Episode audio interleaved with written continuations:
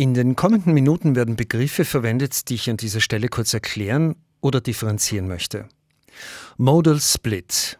Wer mit dem Fahrrad zur Bahnstation fährt und am Zielbahnhof einen elektrischen Roller zum Weiterfahren verwendet, hat seine Reise auf drei verschiedene Verkehrsmittel aufgeteilt. Diese Verteilung auf verschiedene Verkehrsträger, dazu gehört auch das Zu-Fuß-Gehen oder die Fahrzeugmiete, wird Modal Split genannt. Fahrgastinformationssysteme. Sie haben zum Ziel, Menschen, die öffentliche Verkehrsmittel verwenden bzw. im Modal Split mehrere Verkehrsmittel verwenden, dynamisch über ihre Reisemöglichkeiten zu informieren und sind momentan in Wien vorwiegend in der Infrastruktur sowie in Bussen und Straßenbahnen vorhanden und laut Presse auch in den neuen U-Bahnen vorgesehen. Wegeleitsysteme. Wenn wir nicht ortskundig sind, brauchen wir schnelle und unkomplizierte Hinweise. Das können Schilder, Verkehrszeichen, aber auch Lagepläne oder Informationssysteme sein. Wegeleitsysteme sind im Regelfall fest mit unserer Umwelt verbunden, sei es an oder in Gebäuden oder mit der Straße. Routenplaner. Als Routenplaner werden elektronische Systeme bezeichnet, die uns einen Weg von A nach B aufzeigen können, Zwischenstopps oder Alternativen bieten, die Reisezeit anzeigen und im Regelfall GPS-basiert sind. Google Maps dürfte Stand heute der bekannteste Routenplaner der Welt sein. Echtzeit. Informationstechnische Systeme, die in Echtzeit operieren, stellen Daten dann zur Verfügung, wenn sie entstehen bzw. im Kontext der Anwendung sinnvoll verarbeitet werden können. Echtzeitdaten sind ein wichtiger Bestandteil von Prognosesystemen. Mein Name ist Christian Davidek und wir legen in diesem Podcast den Fokus auf Orientierung, einer lebenswichtigen Voraussetzung für Mobilität. Es geht ja nicht nur darum, dass wir unser Ziel erreichen, sondern vor allem auch darum, dass es rasch und unkompliziert geht, sowie dass wir und andere dabei unversehrt bleiben. Egal ob Mensch oder Maschine, beim Unterwegssein müssen laufend Entscheidungen getroffen werden. Grundlage für diese Entscheidungen sind Daten. Je komplexer die Situationen sind, desto schneller müssen Entscheidungen getroffen werden. Und je mehr Menschen unterwegs sind, desto leistungsfähiger müssen diese Systeme werden. Für uns Menschen bedeutet das, wir brauchen Systeme, die uns dabei helfen, die Orientierung nicht zu verlieren. Wegeleitsysteme, Fahrgastinformationssysteme, Routenplanung. Der Status quo für die meisten von uns sind Schilder, Smartphones, Anzeigetafeln und Durchsagen. Doch genau dieser Bereich ist seit einigen Jahren starken Veränderungen unterworfen. Einer der wichtigsten Wendepunkte, die unsere derzeitige und zukünftige Mobilität überhaupt erst ermöglichen, außerdem großen Komfort und eine enorme Effizienzsteigerung gebracht haben, das ist die Möglichkeit, Daten in Echtzeit zur Verfügung zu stellen. Echtzeit ist mittlerweile für alle Stadien einer Reise unabdingbar.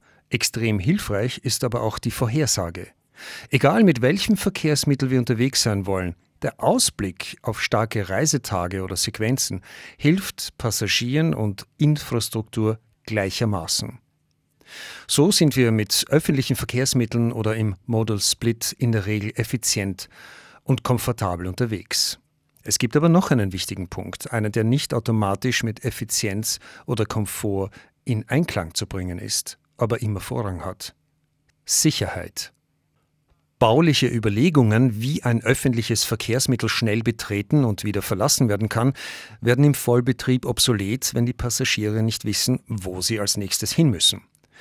Bereits der Zweifel, ob ich nach links oder nach rechts gehen soll, ist ein potenzieller Stolperstein für reibungslose Abläufe. Das gleiche gilt für andere Verkehrsmittel und umso mehr, wenn ich ortsunkundig bin. Zweifel haben keinen Platz in der Orientierung.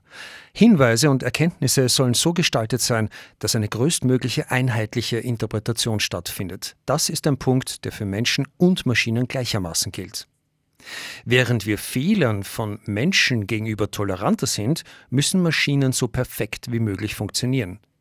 Die wiederum haben keine menschlichen Fehler. Sie werden nicht müde und Maschinen treffen, nach heutigem Wissensstand, keine irrationalen Entscheidungen. Orientierung brauchen beide.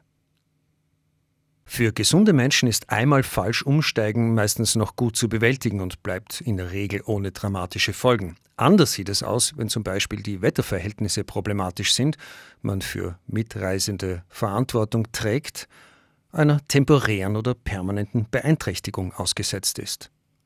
Eine hohe Treffsicherheit in der Orientierung vereinfacht das Leben, deshalb streben wir sie an. Viele Menschen auf der ganzen Welt arbeiten an schnelleren und verständlicheren Systemen.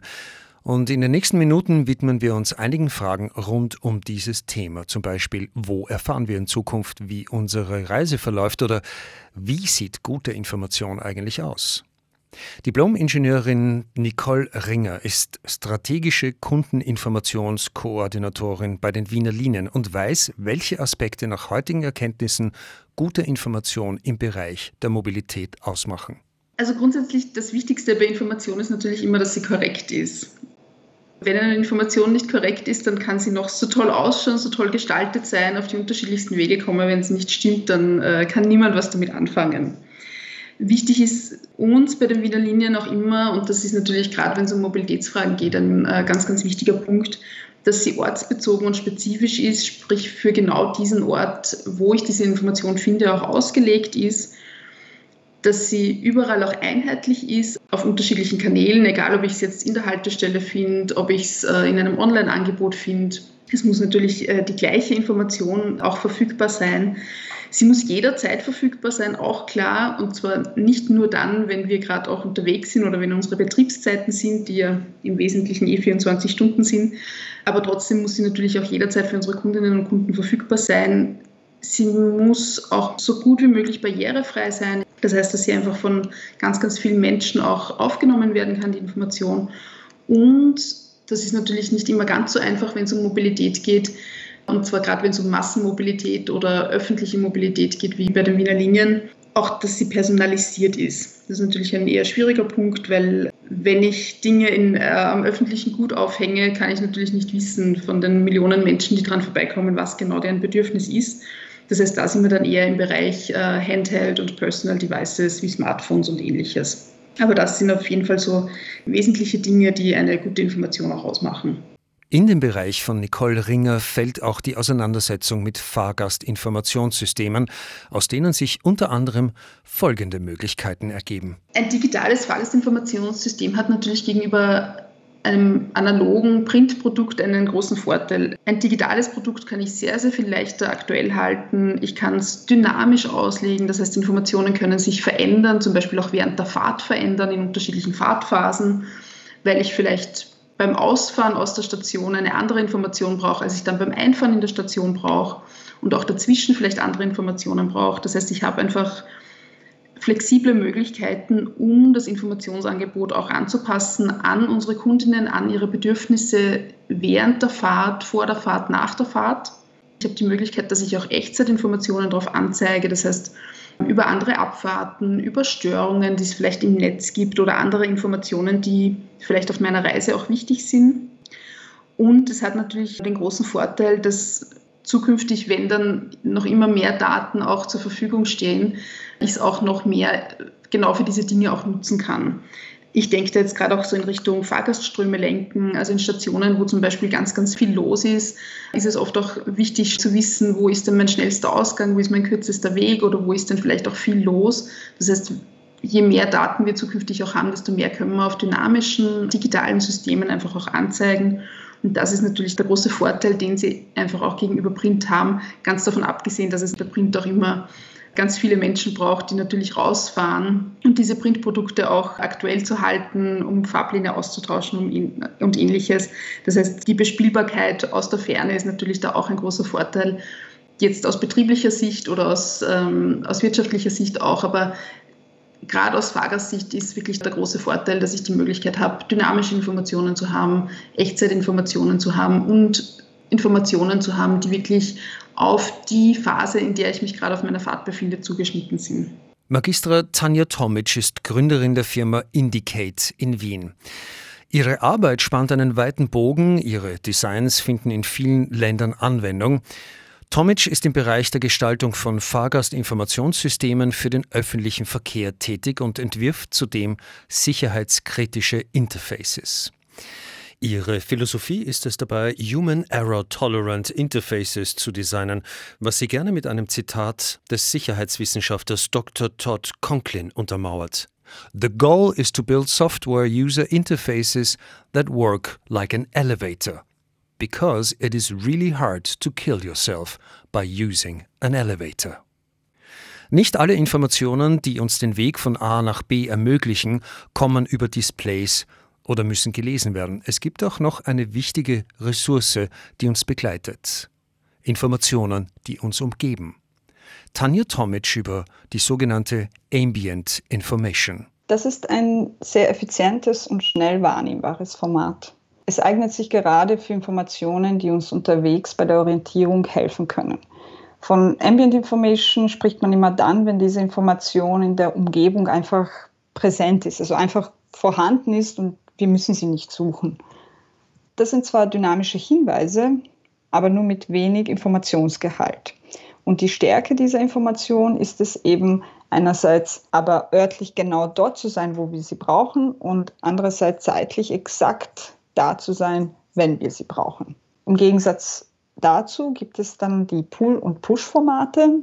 Eine Pull-Information wäre zum Beispiel eine Information, die sich in einer App befindet. Das heißt, ich muss die Information aktiv suchen.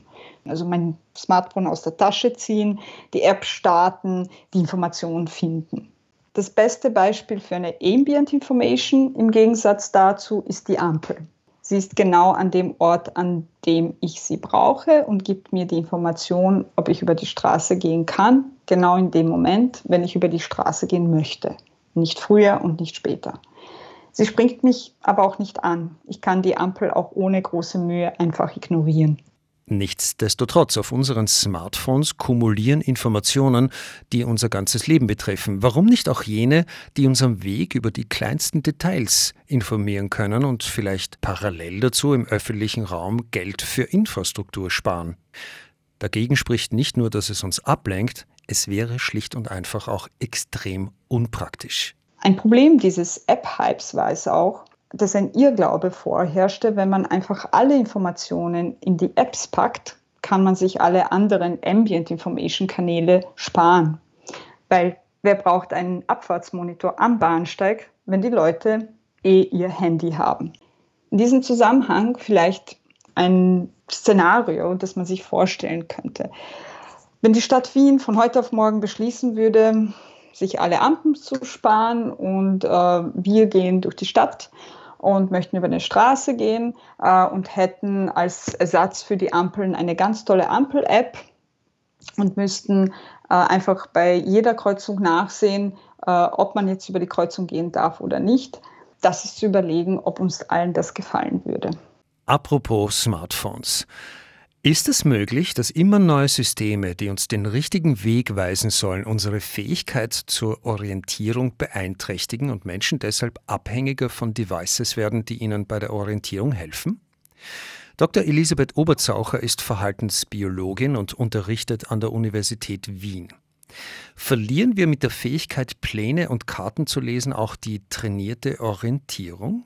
Wie bei allen Fähigkeiten ist es so, dass äh, wenn man es trainiert, äh, dann kann man das natürlich besser. Also äh, wenn man Orientierungsläufe beispielsweise macht, dann kann man so eine Fähigkeit durchaus fördern, ähm, dass man sich eben anhand von Himmelsrichtungen oder Landmarken orientiert.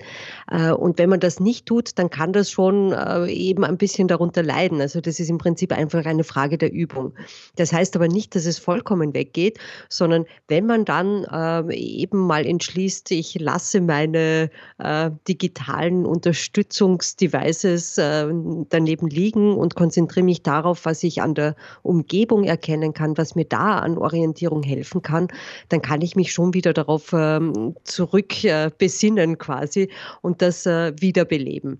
Also äh, grundsätzlich muss man es ja so sehen, dass äh, das, was wir können, im Prinzip aus zwei Elementen geschaffen wird. Das eine ähm, sind unsere evolutionär entstandenen Fähigkeiten, die wichtig waren für unser Überleben im Laufe der Evolutionsgeschichte. Und darauf aufbauend entwickeln wir Fähigkeiten dann im individuellen Leben. Also von äh, ja, der Geburt an oder vielleicht sogar schon vorher äh, lernen wir dann äh, eben kognitive Fähigkeiten auszubauen. Und äh, dementsprechend die Grundlage geht eigentlich nicht weg. Äh, nur was wir mit dieser Grundlage machen, ist ein bisschen anders, dadurch, dass wir diese unterstützenden Möglichkeiten haben. Ich würde es nicht ganz negativ sehen, äh, weil natürlich dadurch, dass wir gewisse Aufgaben auf äh, Geräte auslagern, machen wir natürlich auch unsere kognitive Kapazität frei für neue Aufgaben und ähm, können vielleicht etwas anderes denken, wofür wir sonst keinen Kopf gehabt hätten, weil wir eben mit diesen basalen Aufgaben so beschäftigt waren. Und dementsprechend kann man es durchaus auch äh, als positiv sehen, weil wir dadurch eben neue Fähigkeiten erwerben können, äh, für die wir zuvor äh, keine Möglichkeit hatten. Digitale Fahrgastinformationssysteme sind die Zukunft. Alles, was wir in der Zukunft verwenden wollen, muss heute bereits zukunftssicher gestaltet werden. Tanja Tomic konzipiert Systeme, die nicht nur gut zu bedienen sein müssen, sondern aus Gründen der Nachhaltigkeit auch viele Jahre halten sollen. Aber wie antizipiert man, was in mehreren Jahrzehnten als gutes und verständliches Design gilt? Solange hier das gute Design auch das verständliche Design meint, kann ich die Frage beantworten. Wenn wir hier mal den Aspekt des subjektiven Gefallens ausklammern, ist es eigentlich ganz einfach. Man nimmt als Basis für die Designregeln keine Trends, sondern geht von grundlegenden wahrnehmungsphysiologischen und psychologischen Eigenschaften des Menschen aus. Die Wissenschaft, die sich mit dem sogenannten Faktor Mensch beschäftigt, gibt hierzu eine gute Anleitung. Während sich Trends sehr schnell ändern können, erfahren wir Menschen evolutionär nur in sehr großen Abständen Updates. Die Entwicklung der Augen begann vor etwa 540 Millionen Jahren. Es hat etwa 100 Millionen Jahre gedauert, in denen sich, die Wissenschaftler sagen, alle uns bekannten Augen entwickelt haben. Da kann man sich schon vorstellen, dass es zwischen dem, was heute über das Sehorgan ankommt und dem, was vor 20 Jahren dort ankam, eigentlich nicht viel Unterschied gibt. Da bräuchten wir schon größere Zeitabstände, dass sich wirklich unser Sehorgan verändert. Wir wissen mittlerweile aber sehr gut, wie der Mensch auf unterschiedliche Sinnesreize prinzipiell reagiert. Bewegte Elemente erzeugen mehr Aufmerksamkeit als unbewegte, aber natürlich nur dann, wenn es in unserem Sehfeld den Kontrast zwischen bewegt und unbewegt gibt. Wenn sich aber alles bewegt, damit alles hervorgehoben ist, dann erreicht man genau das Gegenteil und nichts ist hervorgehoben. Also das sind Dinge, die wir einfach wissen. Damit können wir arbeiten. Wir können nur eine gewisse Menge an parallelen Inputs auf mehreren Kanälen verarbeiten. Das wissen wir auch. Ein gutes Beispiel ist das Jonglieren. Selbst Weltklasse-Jongleure können nicht mehr als neun Bälle gleichzeitig länger in der Luft halten. Natürlich können wir noch immer informationsgebende Ansichten mit ganz vielen Elementen füllen, wenn die Betrachterinnen viel Zeit haben, diese aufzunehmen, zum Beispiel wie bei einer Webseite. Aber wenn es darauf ankommt, die Information effizient und einfach wahrnehmbar zu gestalten, sollten wir als Grundlage als allererstes die Biologie des Menschen verstehen, bevor wir arbeiten anfangen. Der kulturelle Layer ist dann natürlich etwas dynamischer und verändert sich eher in kürzeren Abschnitten als die evolutionäre Entwicklung des Menschen. Diesem Umstand kann man beispielsweise mit der Simplizität der Gestaltung begegnen und dann hält das eben auch länger. In Designprojekten wird oftmals als primäres Ziel das Gefallen hervorgehoben, ohne von den Grundlagen der Wahrnehmung auszugehen. Später werden im Gebrauch diese Mängel auch als Usability-Mängel festgestellt und dann hält es eben nicht so lang. Meiner Erfahrung nach ist es einfacher, die Information zunächst gebrauchstauglich zu layouten, also auf der Basis dieser wissenschaftlichen Grundlagen. Im zweiten Schritt vielleicht mehrere Varianten von funktionierenden Informationsdesign zu erstellen, um somit dann auch eine Variante zu finden, die den ästhetischen Ansprüchen genauso genügt. Das heißt nicht, dass man funktionierendes Design immer so designen muss, dass es vielleicht niemandem gefällt. Und kurz gesagt, man sollte zuerst über die Probleme, die gelöst werden müssen, nachdenken. Und wenn man für den öffentlichen Bereich gestaltet, stehen meistens auch ausreichend widersprüchliche Rahmenbedingungen zur Verfügung. Das heißt, man hat herrlich genügend Probleme und über die man sich Gedanken machen kann. Wenn man das aber nicht macht und seinen Designprozess mit einem Pinterest-Board vielleicht anfängt, kann es durchaus sehr hübsch werden. Es kann aber dann passieren, dass es nicht lange im Einsatz bleibt und nicht ein langlebiges Ergebnis liefert. Viele von uns kennen wahrscheinlich die Monitore in Autobussen und diverse Pläne in verschiedenen öffentlichen Verkehrsmitteln. Die digitale Fahrgastinformation wird einen gewaltigen Fortschritt zu den momentanen Systemen darstellen. Nicole Ringer von den Wiener Linien über diese Veränderungen und wie sie aussehen werden. Also die Zukunft ist gar nicht so weit weg. Äh, wir bekommen ja auch schon, wir haben auch schon einen neuen U-Bahn-Zug und bekommen auch noch mehr in den nächsten Jahren. Das heißt, bei uns bei den Wiener Linien ähm, wird es ein digitales Fahrgastinformationssystem auch geben, schon ab nächsten Jahr dann auch in unserem neuen X-Wagen. Wie schaut das aus? Es ist ein Monitor, der über der Tür drüber ist. Das heißt, soweit ist es schon noch ähnlich. Also im Moment ist es ja so, dass über der Tür ein Papierplan ist oder ein, ein Schnellverbindungsplan auch hängt. Zukünftig gibt es dann dort einen Monitor, wo man aber eben auch mehr Informationen dann noch bekommt. Das heißt, ich habe dann nicht nur den Netzplan drauf, sondern ich habe auch Informationen darüber, wo ist denn mein Standort, also wo bewegen wir uns denn auch gerade im Netz. Ich bekomme Informationen über den nächsten Ausstieg, sprich, ähm, was gibt es dort für Umsteiger, in welche Richtung muss ich zu diesem Ausgang gehen. Gibt es einen Lift? Wo befindet sich der Lift? Muss ich nach links oder rechts gehen zum Lift? Ist der Lift auch in Betrieb? Das heißt, das sind alles Informationen, die ich zukünftig auch in der U-Bahn schon in einem Fahrgastinformationssystem auch bekomme. Und es ist schon noch ein bisschen klassisch mit diesem über der Tür. Das über der Tür hat aber natürlich auch viele Vorteile weil das natürlich der Ort ist, an dem jeder vorbei muss. Ich komme dort rein, ich muss dort auch wieder raus. Das heißt, das ist einfach ein Ort, an dem jeder Fahrgast irgendwann einfach sehen wird, dieses System und die Informationen. Und es hat natürlich auch den Vorteil, äh, dass ich dort einfach auch diesen Platz sehr, sehr gut ausnutzen kann, ohne dass er verstellt ist. Also das darf man nicht vergessen, ein Zug ist ja auch immer voll mit Personen.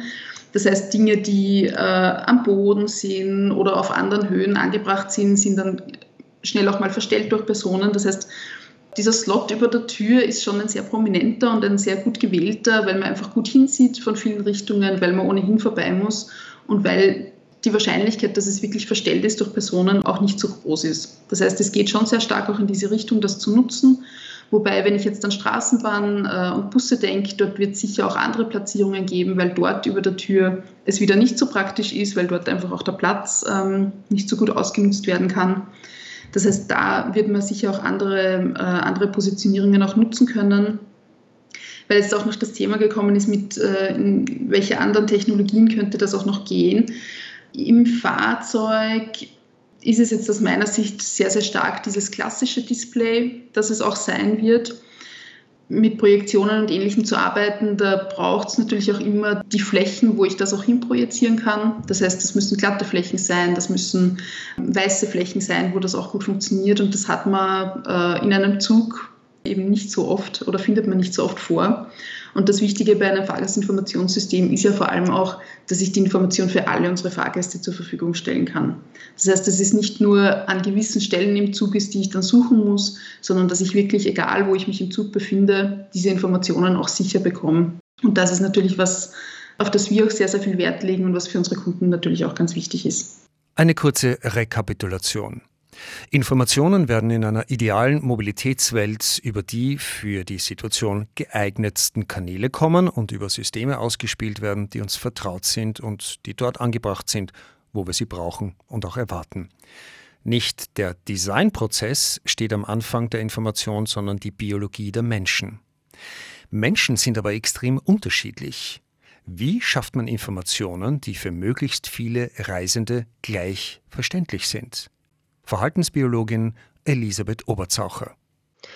Also gerade wenn es um ähm, Fahrgastinformationssysteme geht, ähm, gibt es eine goldene Regel, äh, die für alle Menschen gilt, und zwar weniger ist mehr. Also man muss sich überlegen, was ist eigentlich die Botschaft, äh, die ich äh, transportieren möchte was ist sozusagen wirklich relevant. Äh, und äh, wenn man sich darauf konzentriert, dann hat man eigentlich schon die Hälfte gewonnen.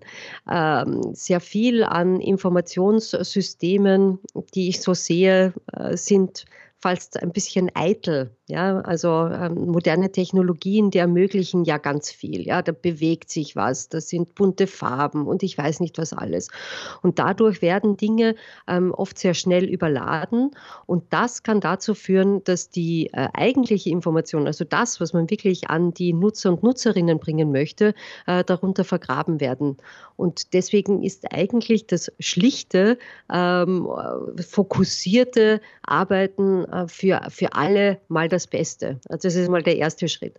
Und dann gibt es natürlich ähm, noch ähm, so Dinge, dass man ähm, natürlich auch mit bedenken muss, dass nicht alle Menschen ähm, die gleiche Sprache sprechen, dass nicht alle Menschen gleich gut lesefähig sind. Also äh, dementsprechend sollte auch ähm, das, was in geschriebenen Worten äh, oder gesprochenen Worten ausgedrückt wird, ähm, möglichst ähm, einfach auch gestaltet werden, keine komplizierten ähm, Formulierungen, ähm, nicht zu viele Worte. Und ähm, da, wo es geht, äh, sollte man sich auch durchaus äh, Symbole bedienen, weil Symbole ähm, sehr viel einfacher, schneller und intuitiver verständlich sind. Allerdings ist da wiederum die Voraussetzung, dass äh, diese Symbole auch tatsächlich etablierte äh, Symbole sind, die alle verstehen und die für alle das Gleiche bedeuten. Also wenn Sie jetzt zum Beispiel denken, bei den Emojis. Äh, da gibt es eben die klassischen Abwandlungen des äh, Smileys, ja, ähm, Zwinker-Smiley, trauriger, lächelnder Smiley. Das ähm, funktioniert eigentlich weltübergreifend recht gut. Wenn wir dann in äh, andere Symboliken übergehen, ähm, dann wird es ein bisschen äh, schwieriger und was die Melanzani bedeutet, das muss man vielleicht erst erklärt bekommen. Seit vielen Jahren wird versucht, den öffentlichen Raum für Menschen mit Einschränkungen oder Dysfunktionen leichter bewältigbar zu machen. Öffentliche Verkehrsmittel sind ein extrem wichtiger Bestandteil dieser Strategie. Deshalb haben Haltestangen die Signalfarbe Gelb. Deshalb gibt es auch heute noch Stationsdurchsagen. Deshalb neigen sich Busse in Stationen in Richtung Haltestelle und Straßenbahnen werden in Niederflurbauweise konstruiert. Was aber bedeutet Inklusion für digitale Fahrgastinformationssysteme der Zukunft? Nicole Ringer, strategische Kundeninformationskoordinatorin bei den Wiener Linien. Für uns ist es eine sehr, sehr große Herausforderung, weil eben die Anforderungen natürlich an die Information so unterschiedlich sind sowohl von Menschen mit Behinderungen als auch natürlich von unseren anderen Fahrgästen. Jemand mit einer Hörbehinderung braucht was anderes als jemand mit einer Sehbehinderung und der braucht wieder was anderes wie vielleicht ein Mensch mit kognitiven Einschränkungen oder jemand äh, mit psychischen Erkrankungen. Das heißt, das Spektrum ist einfach ein sehr, sehr breites. Gleichzeitig ist das Thema für uns aber sehr, sehr wichtig, weil es uns als Wiener Linien wichtig ist, weil es auch für die Stadt Wien sehr, sehr wichtig ist und weil wir natürlich allen unseren Kundinnen und Kunden die gleiche Information mitgeben wollen. Am schönsten wäre es natürlich immer, wenn wir Informationsprodukte oder Fahrgastinformationssysteme hätten, die alles abdecken, die jeden gleich servicieren können, ähm, die für jeden Informationen ausgeben können. Gleichzeitig wissen wir aber auch, das wird nicht immer so sein. Ja, also wenn ich einen Zug habe mit, ich weiß nicht, 36 Monitoren drinnen, dann werden nicht 36 Monitore auch akustisch Informationen ausgeben können, vor allem wenn vielleicht auf jedem Monitor ein bisschen was anderes drauf ist das sind einfach Limitationen, die es gibt. Das heißt, wir sind jetzt sehr stark dabei zu schauen, welche Alternativen gibt es dort, wo wir nicht alles abdecken können und wo können wir einfach auch noch erweitern, um das Angebot, das wir schon haben, noch barrierefreier auch zu machen. Wir versuchen da auch sehr stark äh, in den Dialog zu gehen mit den unterschiedlichen Behindertenverbänden, um da auch wirklich gut diese Anforderungen auch abzudecken mitzunehmen und dann in unsere Systeme auch entsprechend umzusetzen. Das ist, wie gesagt, eine große Herausforderung, weil die Anforderungen einfach sehr unterschiedlich sind. Gleichzeitig ist es uns einfach auch sehr, sehr wichtig und gleichzeitig ist es auch ein absolutes Zukunftsthema. Eine zweite kleine Rekapitulation. Nur extrem durchdachte und lang vorbereitete Informationsbereitstellung funktioniert. Es sind lange und langsame Prozesse notwendig, um letztendlich schnell sinnvolle Informationen liefern zu können. Das betrifft auch die Technik. Während wir privat und beruflich immer wieder dazu verleitet werden, das Neueste zu kaufen und uns bereits mit einem Bein in der Science-Fiction wähnen, werden die Entscheidungen, welche Technologien für die digitale Fahrgastinformation zum Einsatz kommen, nach ganz anderen Gesichtspunkten getroffen. Augmented Reality mit der Anzeige gleich in der Brille? Nicht barrierefrei. Das große, superscharfe und kontrastreiche Display bestimmt ein Gewinn für den Filmabend, aber nicht unbedingt die beste Wahl für öffentliche Verkehrsmittel. Nicole Ringer. Also es ist gar nicht so einfach, sich für solche Technologien noch zu entscheiden. Ein U-Bahn-Zug oder eine Straßenbahn kauft man ja nicht für ein paar Jahre, sondern für ein paar Jahrzehnte. Das ist klar, ja. Also in 20 Jahren wird es ganz andere Technologien geben. Und der Zug ist aber immer noch da und ist immer noch im Einsatz. Das heißt, man muss schon ein bisschen schauen darauf, dass es äh, Technologien sind, von denen man einfach auch ausgeht, dass die auch ein bisschen Bestand zumindest haben. Wir versuchen aber schon auch dazwischen immer auch wieder mal neue Technologien zu testen und auszuprobieren und zu schauen, okay, in welche Richtung kann es für uns auch gehen? Was können wir uns vorstellen, das gut funktioniert? Am Ende des Tages ist es aber dann eben tatsächlich oft ein Abwägen zwischen, was ist eine Technologie, die jetzt schon sehr, sehr gut funktioniert und von der wir ausgehen können, dass sie vielleicht auch in 20 Jahren noch laufen wird oder zumindest wir auch eine gute Möglichkeit haben, dann vielleicht auch ein Upgrade zu machen oder es auszutauschen. Stichwort Standardisierung ist dann natürlich auch so ein Thema. Also wenn man jetzt davon spricht, ich baue irgendwo Monitore ein, dann ist schon auch die Frage, wie groß sind die zum Beispiel? Sind das Größen, die ich dann noch in zehn Jahren nochmal bekomme oder muss ich dann Sondergrößen anfordern, weil das natürlich auch mit Kosten verbunden ist. Das heißt, das sind alles Dinge, die man dann natürlich mitbedenken muss. Auch diese Sache mit, ähm, welche Temperaturen muss das aushalten, wenn ein Display im Zug ist es wahrscheinlich nicht so tragisch, aber wenn es in einer Station zum Beispiel hängt, die offen ist, das heißt, da kann es auch Minusgrade bekommen, da kann es sehr heiß werden, wie ist das auch mit Vandalismus? Das heißt, wie feuersicher sind die auch? Ähm, was passiert, wenn da jemand draufhaut? Also das sind natürlich alles Dinge, die man da mitbedenken muss. Das heißt, es ist gar nicht so einfach, sich da auch wirklich auf was festzulegen. Gleichzeitig versuchen wir aber trotzdem auch neue Dinge durchaus auszuprobieren und zu schauen, in welche Richtung kann es auch gehen. Und versuchen dran zu bleiben. Aber auch da haben wir genau wieder dieses Problem. In dem Moment, wo man natürlich eine Technologie eingebaut hat, ist auch die schon wieder veraltet, weil sich da einfach sehr, sehr viel tut deswegen ist es ganz, ganz wichtig, auf Dinge zu setzen, die einfach auch Bestand haben und von denen man ausgehen kann, dass die einfach auch in vielen Jahren noch so gut wie möglich funktionieren werden. Zum Abschluss eine kleine utopische Vorstellung. Vielleicht wird der Tag kommen, an dem wir uns nicht mehr verirren können. Wahrscheinlich ist das gut für die Umwelt, ganz bestimmt erfreulich für die Volkswirtschaft, die mit weniger Unfällen mehr Geld für andere Zwecke einsetzen kann, und wer steigt nicht gern ohne Wartezeit von einem Verkehrsmittel ins nächste? Verhaltensbiologin Elisabeth Oberzaucher über das, was vielleicht verloren geht, wenn wir uns nicht mehr verirren können ja, also in die Irre gehen oder sich einfach treiben zu lassen, ohne jetzt äh, ein Ziel vor Augen zu haben, das kann natürlich äh, eben äh, sehr viele Entdeckungen mit sich bringen, die man nicht erwartet hat. Und äh, ähm, das äh, hat immer schon eine wichtige Rolle für uns gespielt, dass äh, wir auf den Wegen, die wir zurückgelegt haben, ähm, eben auch etwas erfahren haben, Informationen gesammelt haben, die wir jetzt nicht explizit gesucht haben dieses äh, nur zielgenau und auf dem kürzesten und schnellsten Weg von A nach B zu kommen, äh, kann man durchaus auch äh, ein bisschen kritisch sehen. Man denke da jetzt äh, auch äh, vielleicht ein bisschen weg von der Orientierung, sondern wenn man an Verkehrsmodalitäten denkt. Äh, wenn ich mit dem Flugzeug von A nach B fliege, kriege ich von dem ganzen Weg zwischen meinen beiden Stationen nichts mit. Ja, ich weiß nicht, was da ist. Ähm, vielleicht schaue ich mal äh, aus dem Fenster und sehe da unten ein paar äh, schneebedeckte Bergspitzen, aber das war es dann schon. Äh, und je langsamer ich mich fortbewege, je nachhaltiger ich mich fortbewege, desto mehr Möglichkeiten habe ich auch zur Exploration. Und Exploration ist ja im Prinzip ein ganz wichtiger Faktor, der auch zu Innovationen führen kann. Und dementsprechend würde ich ähm, durchaus dieses Abweichen von der geradesten, kürzesten Verbindung auch durchaus als positiv sehen.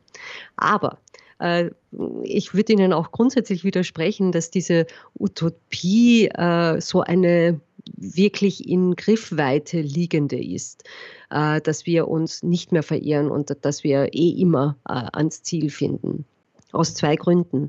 Einerseits da, wo wir eben mit Hilfe der digitalen Methoden ähm, an sich theoretisch die Möglichkeit hätten, äh, den äh, kürzesten Weg immer zu finden, sind wir oft konfrontiert mit sehr vielen Ablenkungen, die uns mit dieser Navigationsaufgabe eben ablenken und wo wir dann doch wieder vom Pfad abweichen.